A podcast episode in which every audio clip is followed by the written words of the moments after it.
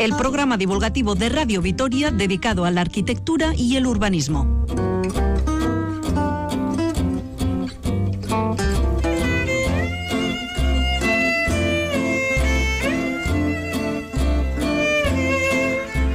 Desde hace un tiempo se han disparado los planes por ampliar los museos.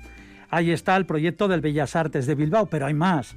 El Prado, el de Arte Contemporáneo de Barcelona, el Andaluz de Arte Contemporáneo en Sevilla. Todos quieren crecer y van a dedicar a las ampliaciones pues una verdadera lluvia de millones. Será nuestro primer asunto.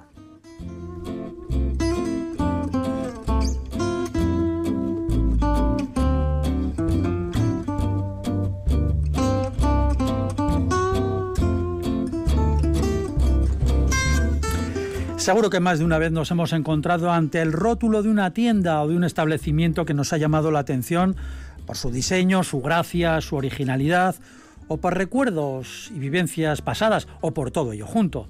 Da igual lo que anuncien, pero muchos de esos elementos que enriquecen el paisaje urbano están desapareciendo. No importa que tengan décadas y un valor artístico y sentimental, terminan en la chatarra o no. Hay un colectivo de entusiastas que se dedica a su rescate. Charlaremos con uno de ellos.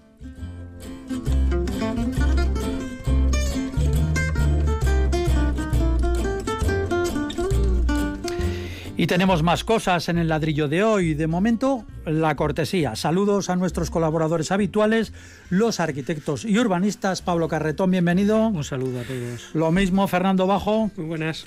Del control de sonido se encarga Irene Martínez y también saludos de quien les habla, Paco Valderrama.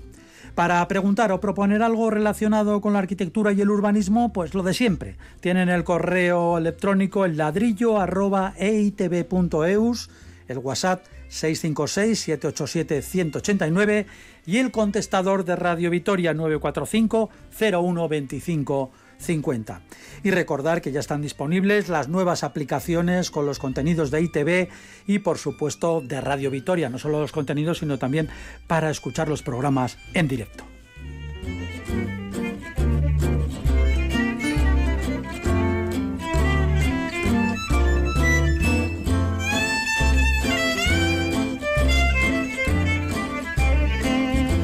Y bueno, vamos con todo lo anunciado y con más cosas. Son planes de antes de la pandemia, pero ninguno se ha anulado. En todo caso, igual se ha retrasado algo.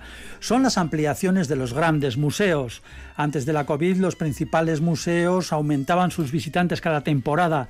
Las cifras sumaban decenas de miles sin parar. Nuevas exposiciones cada vez más espectaculares. Los museos crecen o quieren crecer. Los principales ejemplos, el que tenemos más cercano, aquí al lado, el Bellas Artes de Bilbao. Las obras se anuncian para otoño, el coste 25 millones de euros. El Prado también tiene aprobada su ampliación por casi 45 millones. Por cierto, en el proyecto, en el proyecto del Prado participa Norman Foster como en el de Bilbao. Y la cosa sigue. El MACBA, el Museo de Arte Contemporáneo de Barcelona, en pleno barrio del Raval, otros 6 millones. También el Museo Centro de Arte Contemporáneo de Andalucía, en Sevilla. Santander prepara dos nuevos grandes espacios y se convertirá en filial del Reina Sofía. ¿Es esto una nueva fiebre? En fin. ¿Qué les parece? ¿Quién quiere comenzar? Bueno, la verdad, eh, eh, la verdad es que sí, ¿no? Que estamos asistiendo a un verdadero boom de esta transformación de los museos pero ya viene un poco de lejos. ¿no? Eh, antes eh, los museos los teníamos como una especie de cajas cerradas, herméticas, que iban solo para gente culta o gente que entendía un poco eh, el arte de la pintura o de la escultura. a través pasa el tiempo y entonces estos museos se explotan, ¿no? se abren a la ciudad, abren esas cajas, se transforman en gran, gran variedad de tipologías de museos y estamos asistiendo a a, los grandes templos de la cultura. Ya el mundo se ha hecho más agnóstico, ya la religión ha perdido un poco su, su importancia, eh, va disminuyendo y en cambio el arte, eh, los museos, pues van cogiendo esa, esa preponderancia. Evidentemente, pues eh, hay más obras de arte, tienen que ampliar los espacios museísticos, las galerías Se transforma también el concepto del museo en cuanto a las tiendas, ¿no? Ya, ya no solo es exposición de, estos, eh, de, estas obras de arte, sino también hay que vender. Hay que vender material para hacer negocio. Eh, eh, estos museos también están muy relacionados con el poder, el poder político, el poder económico. Has hablado, por ejemplo, en Santander y estas ampliaciones del museo que van relacionadas con el Banco Santander, evidentemente, ¿no? Entonces estamos eh, surge por todos los lados estos estas ampliaciones porque hay una necesidad de focalizar o de atraer a este turismo que, en cierta manera pues nos hemos eh, subido al carro de la cultura. Y esto por no hablar de las construcciones de nuevos museos en otros países y ambiciosas ampliaciones que ya, bueno, es que como decimos, salen del ámbito de lo que estamos hablando aquí ahora mismo porque no daríamos abasto, Fernando. Sí, yo dudo un poco eso de la necesidad de más cultura, ¿no? Soy un poco ah, escéptico respecto a esto, ¿no?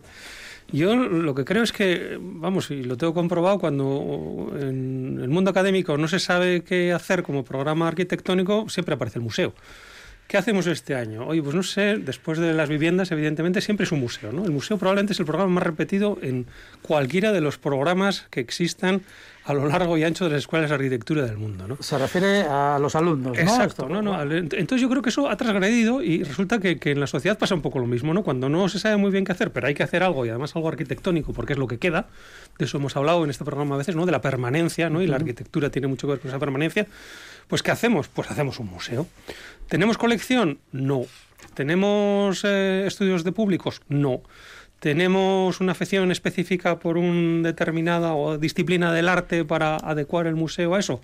No, eh, pero hacemos un museo, ¿no? Y después, ¿qué es lo que ocurre? Claro, pues que, tenemos eh, bellísimos objetos, bellísimos contenedores, pues eh, sin, sin, la afición, sin la cultura, sin la colección necesaria, etcétera, etcétera, ¿no? Y yo creo que eso es un poco lo que está pasando, ¿no? La falta de ideas, la falta de imaginación, la falta muchas veces de compromiso hace que vayamos a lo más fácil. ¿no? Si hay que hacer algo arquitectónicamente renombrado, sonado y poco comprometido, normalmente es un museo. Ya, pero aquí, Fernando, estamos hablando de estamos hablando de ampliaciones de a es a lo que voy Pablo de, museos que ya eh, su éxito está absolutamente ¿Cuánto ha crecido la colección del Museo de Bilbao en los últimos 15 años? Pues no lo sé. Ya, pues es que esa sería la primera pregunta que habría que hacer. Es decir, ¿necesitamos el museo, no? Vamos, esa es la primera pregunta pero, pero cada vez va más gente, eso no cabe duda. Eh. Sí, pero bueno, va más gente, va más gente, bueno, va más gente, pero no sé si a ver las piezas del museo o a decir que ha estado en el museo. Oh, eso ya es otro tema, claro. pero es que... Si paga la entrada y van allí, y, bueno, te contabilizan, ya, hombre, lo que piense cada uno... Pero qué materialista eres, Paco, por favor. Se me habré caído de un guindo un día de estos. No, pero es, es a lo que voy. Al final el museo se ha convertido en algo tan importante más que la obra misma, y es el segundo punto. ¿no? Hoy día eh, hablamos del Guggenheim, hablamos de, todas estas ampliaciones, no tenemos ni idea de qué colección hay dentro. O sea, no sabemos. Sabemos que la Mona Lisa está en el Louvre, pues casi de milagro, pero desde luego, ¿cuáles son las obras específicas que albergan estos objetos arquitectónicos tan importantes? Y también hay exposiciones temporales que se hacen con combinaciones pues, fantásticas, supuesto. Con, con, donaciones y concesiones. Por eso digo que son franquicias. ¿Cuál es el invento Guggenheim? Pues ir con su colección a lo largo y ancho del mundo, llevándole una colección por distintos edificios y haciendo que la gente vaya a verlos, ¿no? Pero, pero el museo en el fondo era ese templo, ese refugio, ese lugar de conservación y ese, vamos a decir, eh, lugar también de enseñanza donde el patrimonio se cuidaba. Y estamos viendo que hoy nada tiene que ver con eso. Es más, el patrimonio de muchos museos existentes resulta que está siendo destruido por estas ampliaciones y lo único que importa es llamar la atención sobre esas colecciones que muchas veces no pertenecen ni a esa sede del museo. Bueno, vamos a la materia concreta. A ver, eh, las ampliaciones. Cuénteme, cuénteme sustancias de las, de las ampliaciones. Bueno, tenemos eh, Bilbao, hemos hablado pues de los que tenemos más cerca, Bilbao, Madrid, eh, Barcelona, bueno, eh, Sevilla también algo. Hay muchas, hay, hay cantidad de ejemplos, ¿no? Por ejemplo, en, Donosti el convento San Telmo ha hecho esa ampliación, etcétera, ¿no? Parece que están ahora en boga el Museo de Bellas Artes de Bilbao, el del Prado en Madrid y luego está el MAGBA en Barcelona. yo voy a hablar un poco del, del MAGBA, ¿no? De la ampliación parece ser que tiene como 6.000 obras en, los depósitos en los depósitos museísticos del edificio es un edificio de 1995 que lo hace eh, Richard Meyer Es una especie de caja blanca, ¿no? exactamente, es la arquitectura esta clásica de Richard Meyer, contratan un, un figura, un gran espada, y en el Raval, en, el barrio gótico de Barcelona, eh, aparece este, este, este objeto, este objeto blanco. Eh, tiene gran éxito, pero estamos hablando del año 95, han pasado ya 26 años. ¿ya? Y en esos 26 años eh, ven, o la experiencia cree que hay que ampliarlo. Y es curioso porque la ampliación la, ganan un equipo de arquitectos catalanes, H Architects, y unos suizos que, crean, crean ciudad, o sea, no solo hacen un objeto como pues el de Bilbao, que luego hablaremos, que, que lo, coloca el objeto arquitectónico, Foster lo coloca encima del museo, crean, eh, cierran una plaza, la Plaza de Los Ángeles, que está eh, este edificio de Richard Meyer, con una gran galería.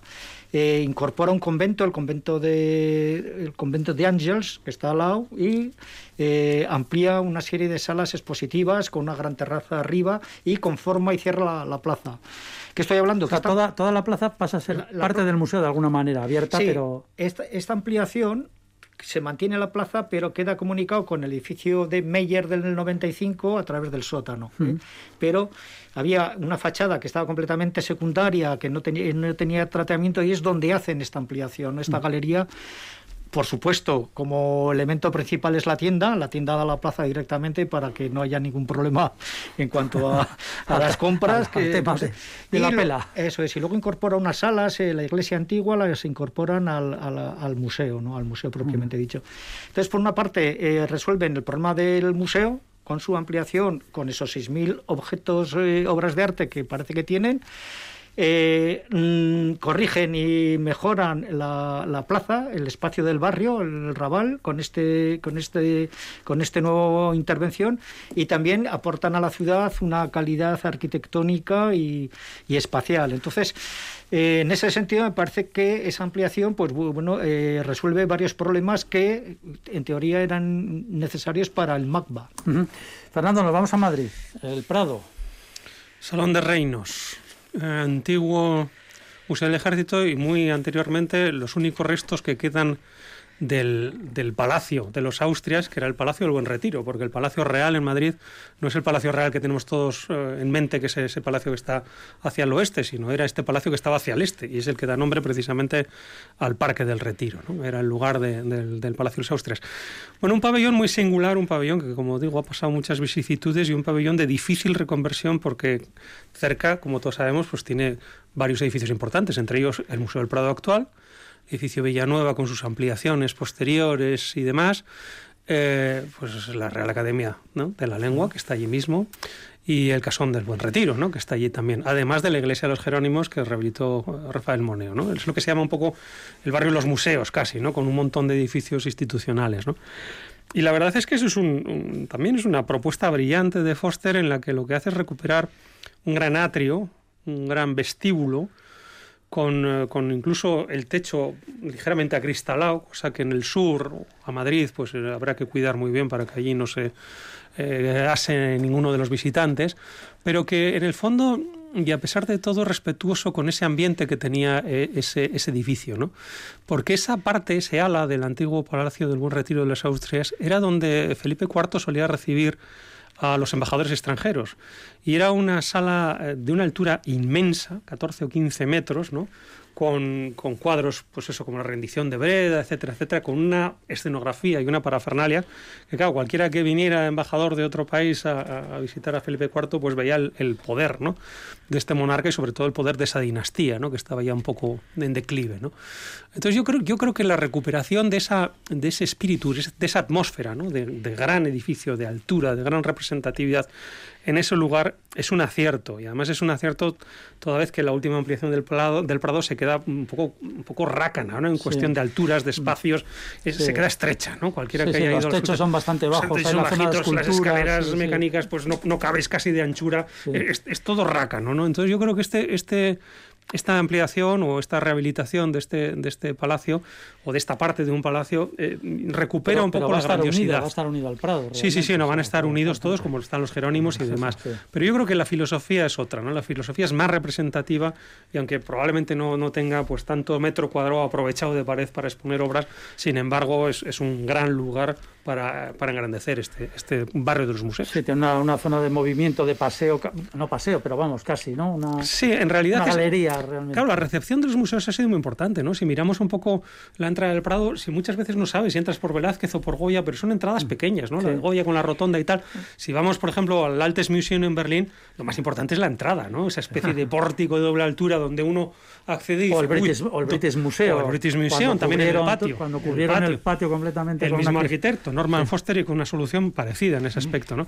Yo creo que esa, esa, ese carácter de representatividad que tiene que tener el acceso a un museo es algo que estaba olvidado, porque en el museo se entra por la puerta de atrás realmente Sí, al Prado. sí, que de una, puerta del- canija del y también de cuatro metros de altura, de tres, que, que no hace honor a, a lo importante que es el museo. Pero sí recupera un poco también la imagen, la fachada de la ciudad, ¿no? Vuelve a recuperar, claro, eh, esa actividad de, de espacio público que genera el Museo del Prado, los Jerónimos y la Sala del Reino, pues también va a ser una, una zona brillante. Otra actuación próxima está la, la Fundación Caixa, Sí. que, que la Casa de la Luz, un edificio que era una central eléctrica, la reconvierte en parcel la fundación y crea un espacio, una plaza con un jardín vertical pequeñito, no tan grande como el de que tenemos en el Palacio Europa, pero bueno, es otra intervención, ¿no? Ese, ese interés por, por eh, demostrar o exponer la, la cultura al Sí, el, famoso triángulo de los museos en Madrid, que está también el Thyssen-Bornemisza también, ¿no? Bueno, y el más cercano que tenemos aquí, el de Bilbao,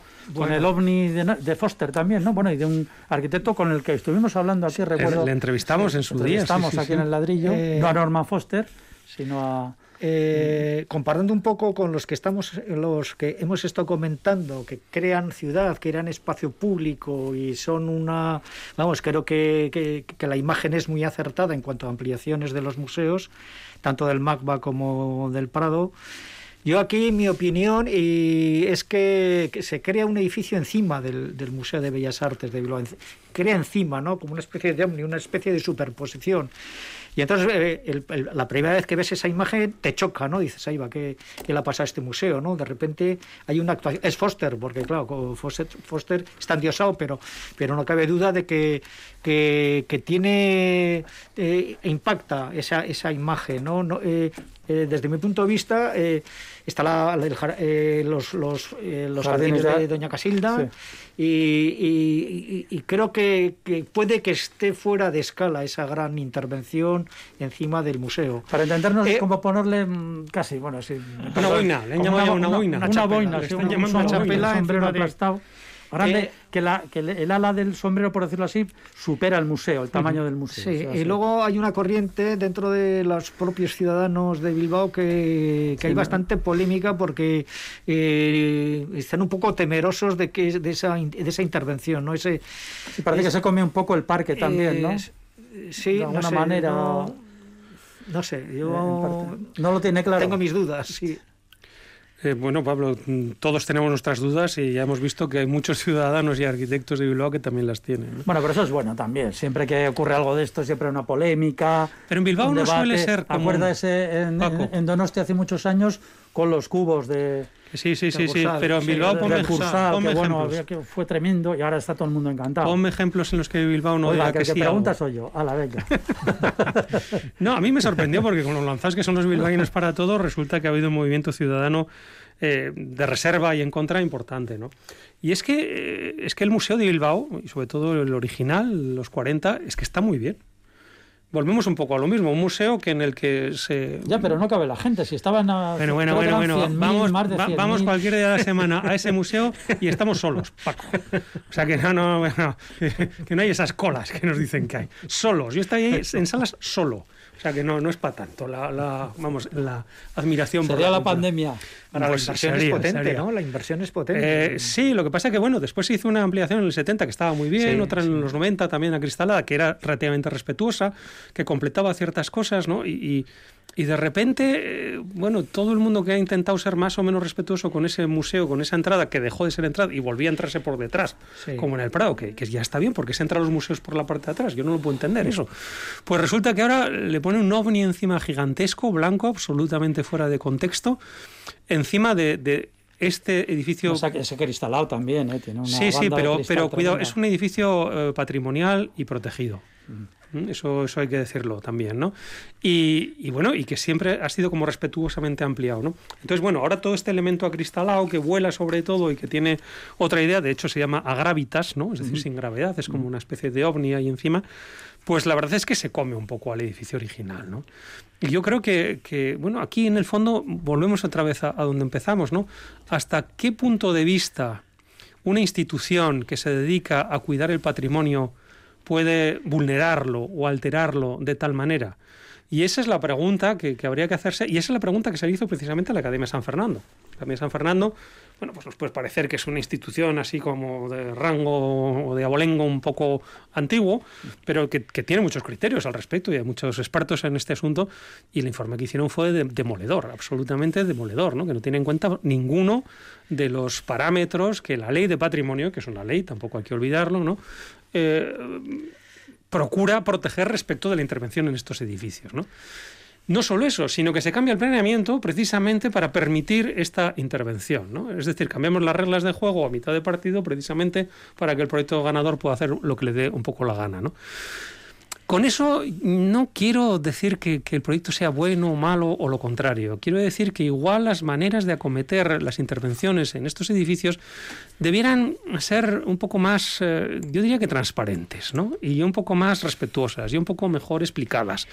Y, y sobre todo, eh, bueno, si nos miramos bien las bases del concurso y vemos lo que había que hacer, lo que se ha hecho y lo que se ha premiado, pues también un poco más coherentes. ¿no?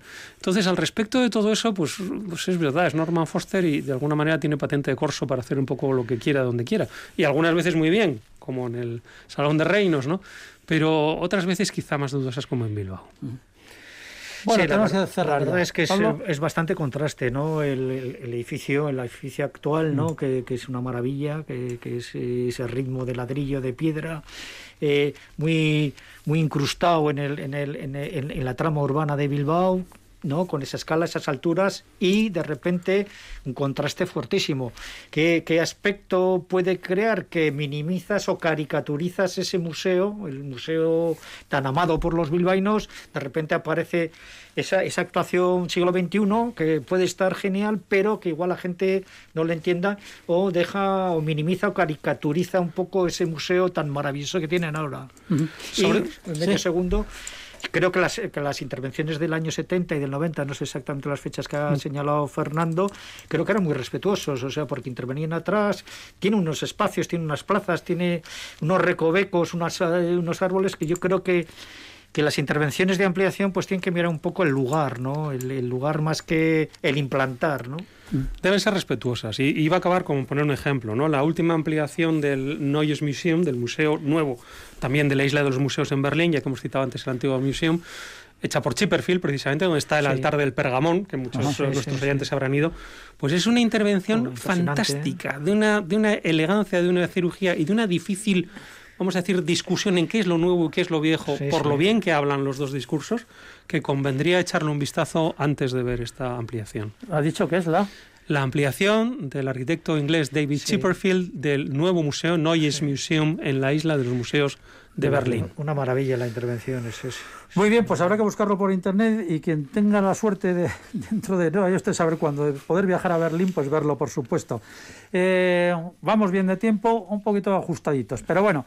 Eh, tiempo para quienes nos escuchan. Cambiamos de tema completamente. Nos escribe Samuel Gascar. Nos ha, ha, llegado a través del correo electrónico. Ya saben que tienen varias vías para hacerlo. Y nos pregunta lo siguiente. Para instalar un ascensor en una casa de vecinos, o comenta, eh, se han recortado mucho todas las escaleras. ¿Deben de tener unas medidas obligatorias? Se supone que después del recorte.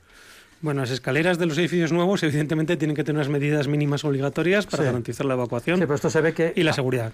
Cuando se, se, ve que es una casa antigua. Cuando se trata una... de una rehabilitación y de una puesta de un ascensor en el hueco de la escalera, pues la verdad es que uf, yo cuando veo hacer esas cosas me, me, me, se me revuelven las tripas, ¿no? Porque entran con la motosierra, ¿no? y empiezan a cortar como en la matanza de Texas toda la, la, escalera. No puede decir usted cortar como un pastel, por ejemplo. no, no, es, es, más, que ser es más lo que digo.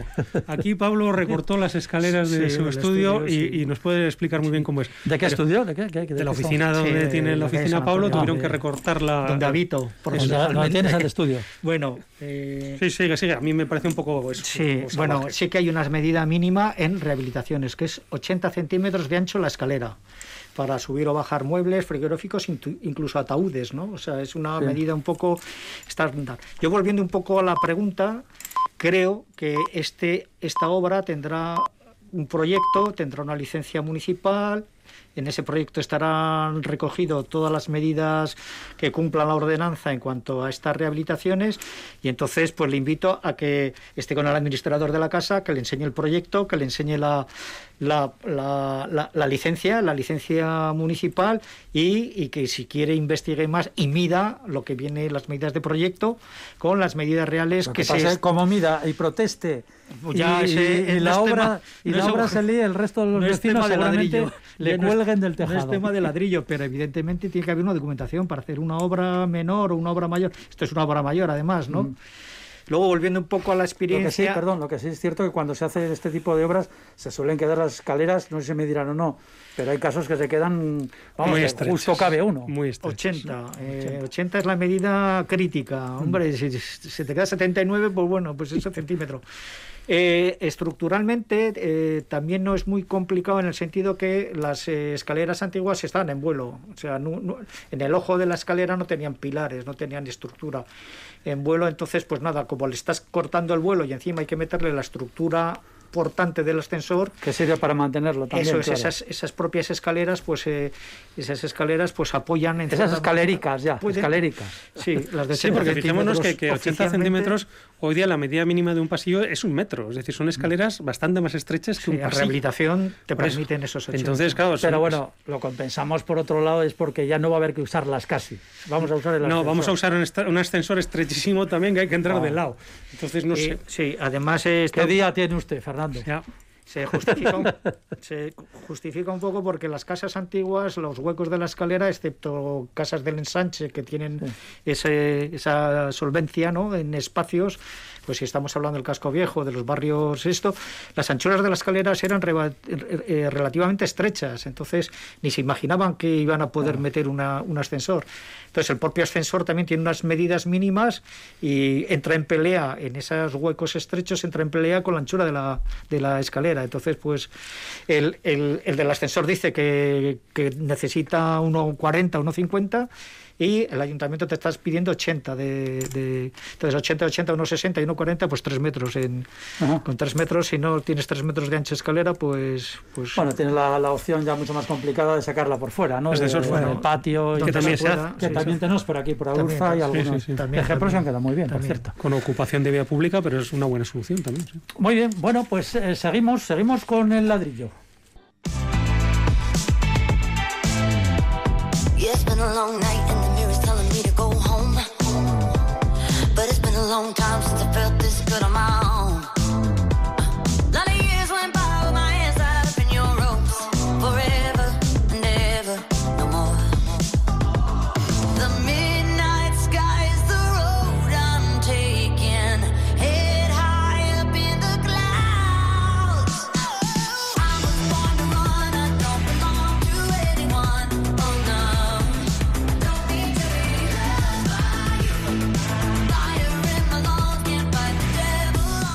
¿Qué hace de especial una calle, nos preguntamos, y una ciudad?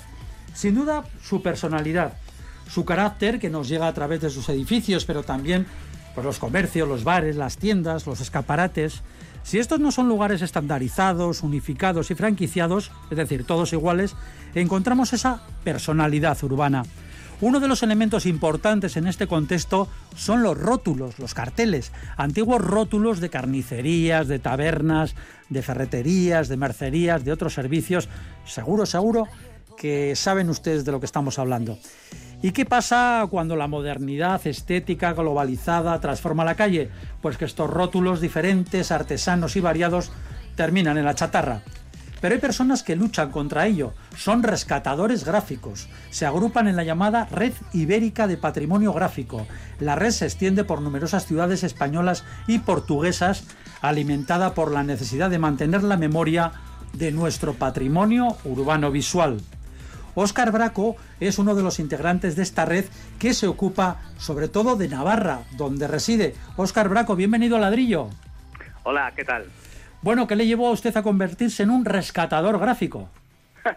pues, pues la verdad no lo sé, porque casi empecé de una manera intuitiva y, efectivamente, más que todo, empecé pues documentando y registrando ¿no? Eh, esos rótulos que, que, me llamaban la atención y fue ya a los años cuando, cuando me di cuenta que, que en otras ciudades también había pues gente que, que estaba registrando, documentando rótulos y no solo eso, sino que incluso los estaban rescatando, ¿no? Y eso fue sobre todo a partir del año 2019, cuando se realizó en Madrid una exposición de la gente de, allí que, llevaban ya mucho tiempo con el tema, sobre todo ya rescatando rótulos, y ahí caímos, pues bueno, pues gente de, de diferentes ciudades y, a raíz de ese encuentro surgió la, red ibérica en defensa del patrimonio gráfico que has mencionado al principio.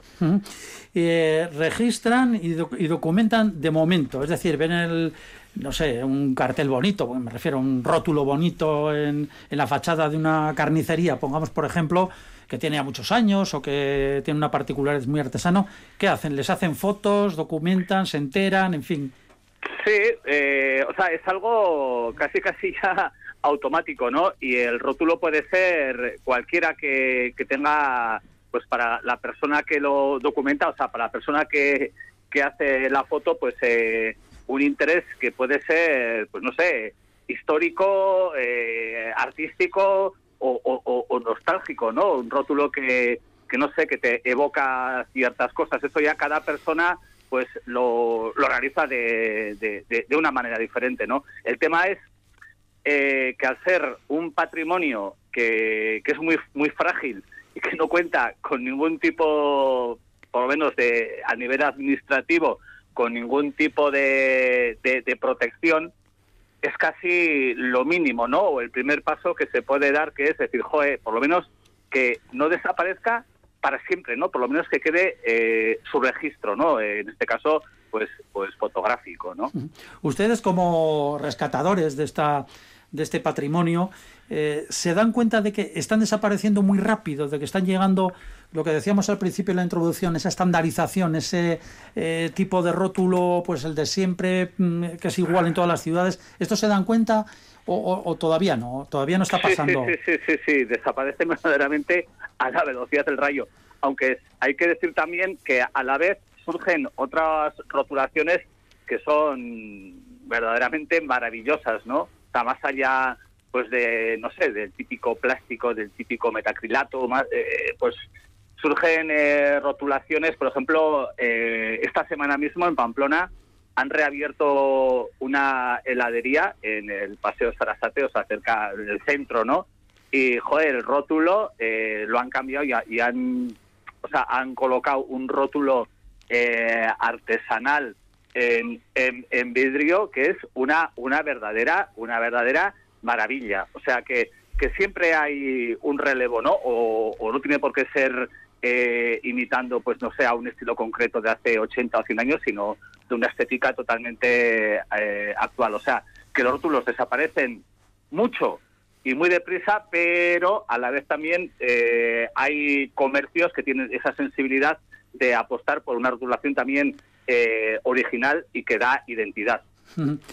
Lo de Ibérica, lo de Red Ibérica viene de que incluye a Portugal. Allí también están recuperando rótulos en muchas ciudades, en concreto otro colectivo que está integrado también en esta red ha recuperado ni más ni menos que 200 antiguos rótulos de neón, a saber dónde los meten. En fin, eh, porque vamos a ver, una, una cosa, Oscar, estos rótulos no se venden. O sea, ustedes en la red y todos los voluntarios no, no hacen negocio con esto, no, no hay ánimo de lucro. Pues no, la verdad es que no. Y más que decir, el, el rescate de, del rótulo es, es el, el último recurso, digamos, ¿no? Porque el, lugar del rótulo, evidentemente, es su ubicación eh, original, ¿no? O sea, que es antes de que acabe, pues, no sé, eh, en Wallapop, o antes que acabe, no sé, en un rastro, o, peor todavía, que acabe, pues, en, en un contenedor, pues, pues, evidentemente, se intenta y se y se rescata, pero, pero eh, hay que remarcar que el rótulo, aunque el comercio haya cerrado hace 5, 10, 20 años, su, su ubicación original es eh, su espacio natural, ¿no? O sea, es como es parte de, del paisaje urbano, pues tiene debe permanecer en, en ese paisaje urbano, ¿no? Sí, y, por, ejemplo, ustedes eh, le, acosan un poco, en el buen sentido, dan un poco la turra a, los eh, propietarios, por ejemplo, un establecimiento que tiene un, un, rótulo antiguo, muy bonito, y de repente pues entra un establecimiento completamente diferente y lo quiere quitar. Y ustedes van allí, no, ¿por qué no lo dejan? Y bueno, también se dedican a eso, ¿no? Sí, eso y mucho más. Sí, sí, por ejemplo, ahora mismo tenemos en San Sebastián un caso, pero, como es decir, paradigmático, ¿no? Que es el de Transportes Lasarte y estamos hablando de un rótulo que lo tiene todo, o sea, de unas dimensiones tremendas, de 5 metros, un rótulo que tiene 105 años, que lleva 105 años en, en la misma ubicación, en la calle Alfonso VIII, en el San Sebastián romántico, digamos, y resulta que, que bueno, Transportes La Sarte ya cesa su actividad, o por lo menos ya liquida esa oficina de la calle Alfonso VIII, y nos encontramos, nos encontramos que desde el mismo ayuntamiento eh, no permiten que ese rótulo que lleva ahí 105 años, hablamos de un rótulo con soporte, un soporte de madera pintado eh, a mano, o un trabajo artesanal, y eh, exigen su retirada. en este en este caso, la, franquicia de, de, supermercados está un poco a la expectativa, pero con esto quiero decir que se puede llegar al absurdo de que un rótulo que lleve eh, más de un siglo en la misma ubicación ya no es que no esté protegido, sino que desde una institución en concreto estén exigiendo eh, su retirada. Con lo cual, eh, ahí cobra pues importancia, mm, en este caso, la Red en Defensa del Patrimonio Gráfico o ya asociaciones culturales, en este caso de San Sebastián, que están peleando mucho y muy bien porque ese rótulo permanezca en esa ubicación original y que no vaya, por ejemplo, como se está sugiriendo o pidiendo desde el Ayuntamiento de Sebastián, al Museo de San Telmo, que parece que está muy bien, pero va a ser eh, que ese rótulo ya va a desaparecer para siempre de la vista del público, ¿no? De la, vista de la gente de San Sebastián y de visitantes. Eh, hola Oscar, soy Pablo, colaborador del programa. Sí, hola. La, la, verdad es que nos encontramos ¿no? ante la gran paradoja de estos rótulos que pierden su carácter al alejarlos del lugar donde estaban ubicados, pero salvan su existencia. Gracias a ese traslado salvan su existencia, ¿no? Es un, esa paradoja curiosa. Sí, es tremendo. sí, sí. sí. Y eso es eh, un aspecto, ¿no? Y el otro, eh, claro, estamos viviendo un mundo de, el mundo digital, el mundo de las pantallas digitales. ¿Cómo se están conquistando los espacios de, de comercios, etcétera, estas pantallas? ¿Lo estáis viviendo vosotros? Las pantallas digitales. Sí, bueno, mm, o sea, eh, lo que nosotros no pretendemos es que, de ninguna de las maneras, es que todo siga igual, ¿no? O sea, eh, eh, es muy fácil entender que, que bueno, el, comercio, los diferentes modelos de, de, comercio se va evolucionando y, por supuesto, cada quien es muy dueño de, elegir eh, pues la, la publicidad que, que, entiende vaya a ser más, más interesante, porque al fin y al cabo un rótulo es una publicidad, ¿no? Es la publicidad principal de, de este comercio, ¿no? En nuestro caso lo que, o sea, lo que pretendemos es que esos rótulos, que son los que dan verdaderamente eh, identidad a la ciudad, pues eh, si se puede, que no desaparezcan. Por ejemplo, volviendo al caso de San Sebastián, no es que eh, la franquicia pida la ubicación en la que está ahora ese rótulo de transporte de las artes, porque ya tiene adjudicado un, un, en el dintel de la puerta donde va a ir su nuevo rótulo, o sea que no impediría nada. O sea, lo que queremos evitar es el, ese síndrome que se ha dicho siempre de, nuevo rico, ¿no? El de tirar por tirar y destruir por destruir. O sea, todo, todo tipo de rotulación, todo tipo de, grafías tiene espacio en la ciudad y, puede ser eh, desde lo que tú estabas nombrando hasta mantener eh, pues pues la eh, no sé un rótulo pues hace un siglo y medio no todo debería tener cabida y eso es precisamente lo que da eh, riqueza a, una ciudad. Sí, por ejemplo, aquí, sí, aquí en Vitoria, pues por ejemplo, tenemos algunos casos, eh, bueno, que son, que son interesantes, buenos casos, ¿no? Hay pues un bar en el centro que se llama La Ferretería. Eh, creo, porque antes había una ferretería y se ha mantenido ahí un poquito la, Eso es, el fíjate. aspecto y el Eso cartel, es. yo creo, y tal. Y bueno, y además Eso es, queda, eso queda es. encantador. Es- un reclamo, además. Son reclamos. sí, Claro vamos, que vamos sí, a la claro Ferre, sí. no sé qué, ¿no? Sí. Por ejemplo. Aquí, no pagan por publicidad, ¿eh? es un, un ejemplo. Es- Fernando. Óscar, eh, una, una pregunta. Por lo que te he entendido, también vos fijáis o ponéis vuestra, vuestro punto de mira en los rótulos modernos, ¿no? Entonces, mi pregunta es doble. ¿Los incluís en vuestros catálogos estos rótulos modernos que a vosotros os parece que son interesantes? Y segundo, eh, ¿le vais a dar ese empujón a ese catálogo que tenéis precisamente para que eh, sirva de herramienta de protección de, de estos elementos?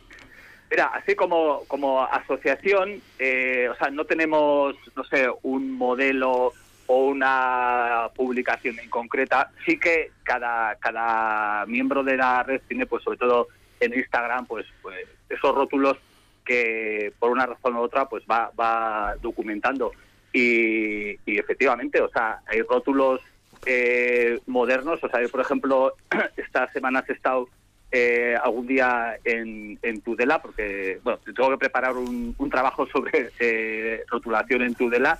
Y, joder, me he encontrado rótulos modernos, modernos digo, de hace 10, 15, 20 años, que son una, unas verdaderas eh, maravillas de diseño y de realización en, con letras de acero, que es que mm, verdaderamente te, desmayas al verlos, ¿no? O sea, que, que, que, no solamente estamos hablando pues de tipografías antiguas o de o de temas, eh, no sé, que sean eh, art deco, no, no, no, o sea, hablamos de simplemente de, de identidad, de identidad y de, y de rótulos que, que están dando personalidad eh, a la ciudad y pueden ser lo mismo hace 10 años que hace eh, 20. Muy bien. O sea, eh, sí, Óscar, tenemos que ir terminando, pero Pablo quiere una pregunta con respuesta rápida. Sí, eh, bueno, es, eh, traigo, traigo un ejemplo de Vitoria, hablando de la Sí. forma, del mensaje, del cartel, del lugar. Mira, en Vitoria, en la calle Zapatería, que es una de las calles antiguas de- del casco viejo, sí, en- que es zapatería, en el número 48 hay un zapatero remendón y el título de, de su zapatería de reparación es La Clínica del Zapato. Ajá. Y es curioso el, el nombre, ¿no? Como, Sí. como a través de cierto, ese mensaje, por la cierto, clínica... Me puse, me puse suelas y, y tacones hace como poquísimo tiempo y, y me lo hicieron de maravilla. Pero el, no es el- publicidad. el mensaje, ¿no? La clínica del zapato me Sí. pareció genial. Sí, sí. Sí, simplemente es eh, eh, lo que lo, lo- bueno lo acabamos de comentar. Eh, el rótulo que es es la publicidad principal Sí. de, de ese establecimiento, joder, con lo cual si se le ocurre ese ese nombre, pues fíjate, nada más que nada menos ya estamos hablando de él, ¿no? Con lo Sí, cual, sí. pues que, que- que enhorabuena, enhorabuena. Sí, sí, por supuesto. Tenemos que terminar, Óscar, y esto sí que tiene que ser en cuestión de segundos. Vamos a Sí. ver, una persona que nos está escuchando, recuerda que hay un rótulo muy interesante en su calle, ¿qué tiene que hacer? ¿Para integrarse en la red o para comunicarlo? Pues, Así, pues rapidito. Si le gusta, que le, que le haga un par de fotos o tres y si ve que ese establecimiento eh, va a cerrar, que se acerque a- al antiguo propietario y, y que le pregunte pues qué, qué va a hacer con ese rótulo. Sí, pero ¿y dónde, pero dónde lleva esa información?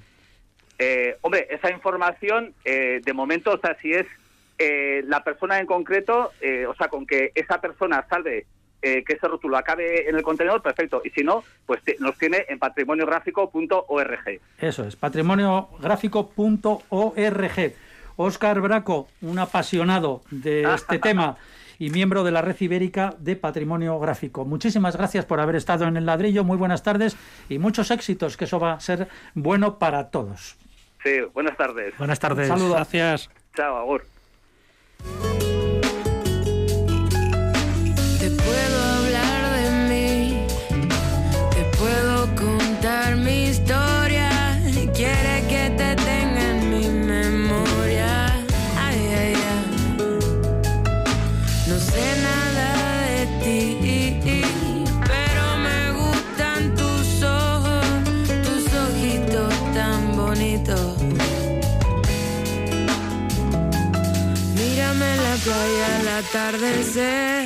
No quiero mirarte, no quiero ver. No quiero a nadie, entiéndeme, entiéndeme.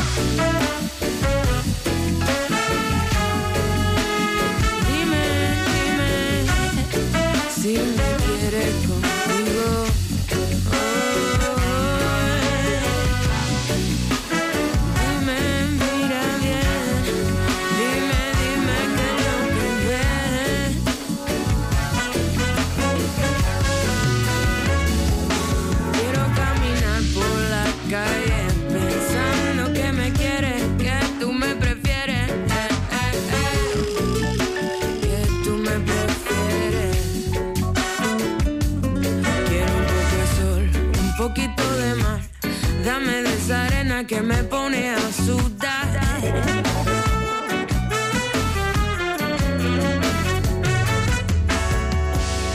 El ladrillo, el programa divulgativo de Radio Vitoria dedicado a la arquitectura y el urbanismo.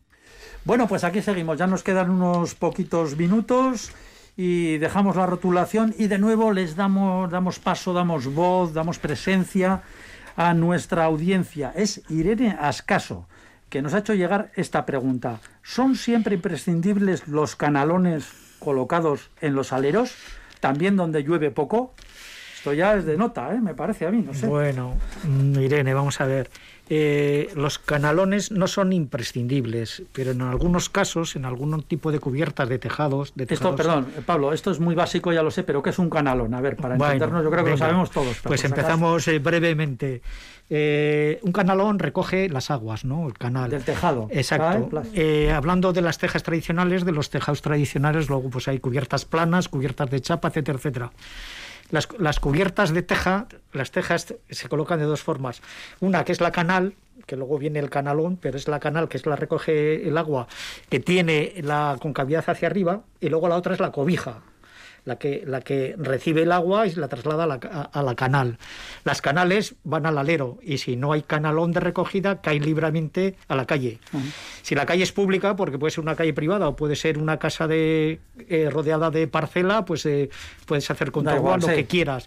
Pero si cae a la calle esos, ese- esas, esas tejas canales y dejan libremente caer a la acera, pues, pues los viandantes, pues evidentemente se, se, se mojan. Ojo, cae, sobre la fachada también, ¿no? Sí, La- pero al tener el alero, pues bueno, sí, sí, sí. prácticamente el alero es un elemento arquitectónico que, bueno, cumple su función. Entonces se recoge para no mojar a la parte baja, pues se recoge en el canalón, que viene de la palabra canal de las cejas.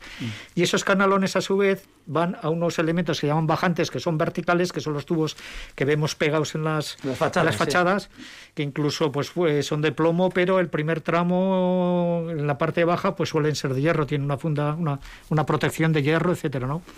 Entonces no son, no son imprescindibles, pero son muy necesarios en este tipo de obras. Cubiertas planas, pues bueno, recogen hacia adentro con unos sumideros, o sea, hay mil formas. eh. Luego están históricamente las gárgolas, eh, las catedrales góticas, eh, tenían, ya no eran canales, sino que eran una especie de pe- pesebrones dentro de la, de la propia eh, fachada del edificio y esas grandes gárgolas las tenemos aquí en la Catedral Nueva también, que expulsaban el agua pues a, un metro, metro y medio, depende la, la longitud de esa gárgola, le echaban hacia, hacia afuera. Una gárgola famosa es en Ronsam de Le Corbusier, ¿no? que tiene, recoge y esa gárgola la echa a un depósito de recogida de agua, porque también habla cuando, cuando no hay poco, cuando hay poca lluvia. Pero es necesario igual recogerla para tema de riesgo o tema de de abastecimiento del ganado, etcétera, ¿no? Entonces, el recoger el agua, pues eh, yo creo que es un factor importante dentro de la arquitectura popular, tradicional o incluso en nuestras ciudades. Interesante, sí. Eh, Fernando. Sí, yo lo- no sé si nos lo pregunta porque es un caso particular que le atañe o no. no yo le diría, no, no es necesario eh, si usted tiene un terreno sobre el que puede verter el agua que resbala por el tejado. ¿no? Pero claro, si se va a hacer una casa en una calle y va a verter el agua a la vía pública, claro que es necesario, porque si no va a empapar a todos los a todos los ciudadanos Te van a obligar. que vayan por debajo. Esto es obligatorio, evidentemente, ¿no?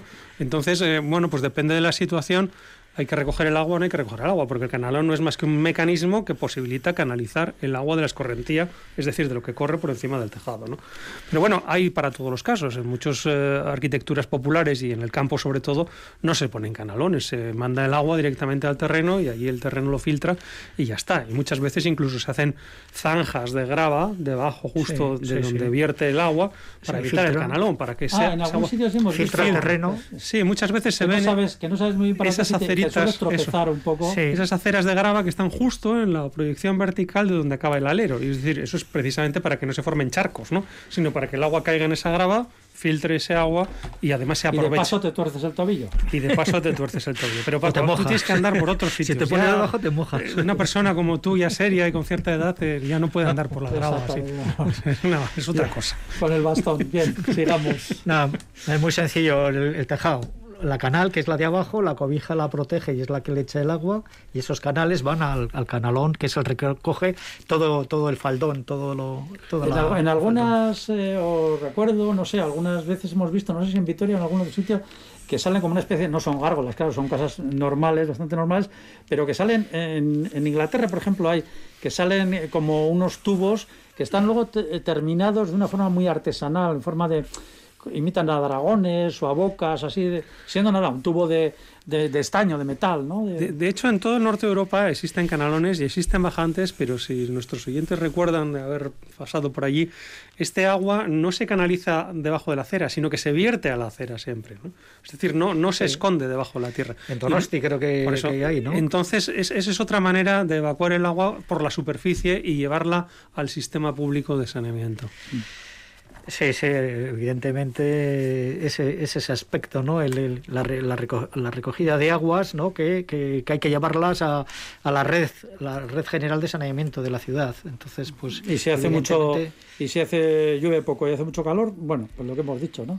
Pues lo más lógico yo creo que es almacenar esa poca agua que cae pues en aljibes o en esas soluciones que precisamente conservan el agua. Cuando comentabas eh, esos tubos que te referías, ahora en la, en la arquitectura, las construcciones nuevas, etcétera, donde está la zona de tendedero, las terrazas que están expuestas a la lluvia, ese agua, ese poco o, mucha agua que entra en esas terrazas, se les deja una especie de canal pequeñito, un, tubito, que, sale. Exactamente, y es para desagüe propiamente de esa, del, del posible agua que entra en esa o balcón, ¿no? Sí, porque si la técnicamente meterla hacia adentro ya sería bastante más complicado. Entonces, por ese tubito, pues bueno, desagua la poca o mucha agua un aliviadero. que llega un aliviadero. al suelo de la terraza. Muy bien, pues interesante esta pregunta que nos ha mandado nuestra oyente Irene Ascasos, como se llamaba. Ya saben que pueden hacerlo también cualquiera de todos ustedes que nos, de ustedes que nos escuchan. Eh, pues contactando con, con este programa. Por nuestra parte, esto ha sido todo. Fernando Bajo, Pablo Carreto, muchísimas gracias. Hasta el próximo ladrillo. Hasta la próxima. Todo un gusto. Hasta el próximo programa y a todos ustedes también muchísimas, muchísimas gracias por habernos hecho compañía. Esperemos que hayan disfrutado. Sean muy, pero que muy felices. Gracias, Agur, chao.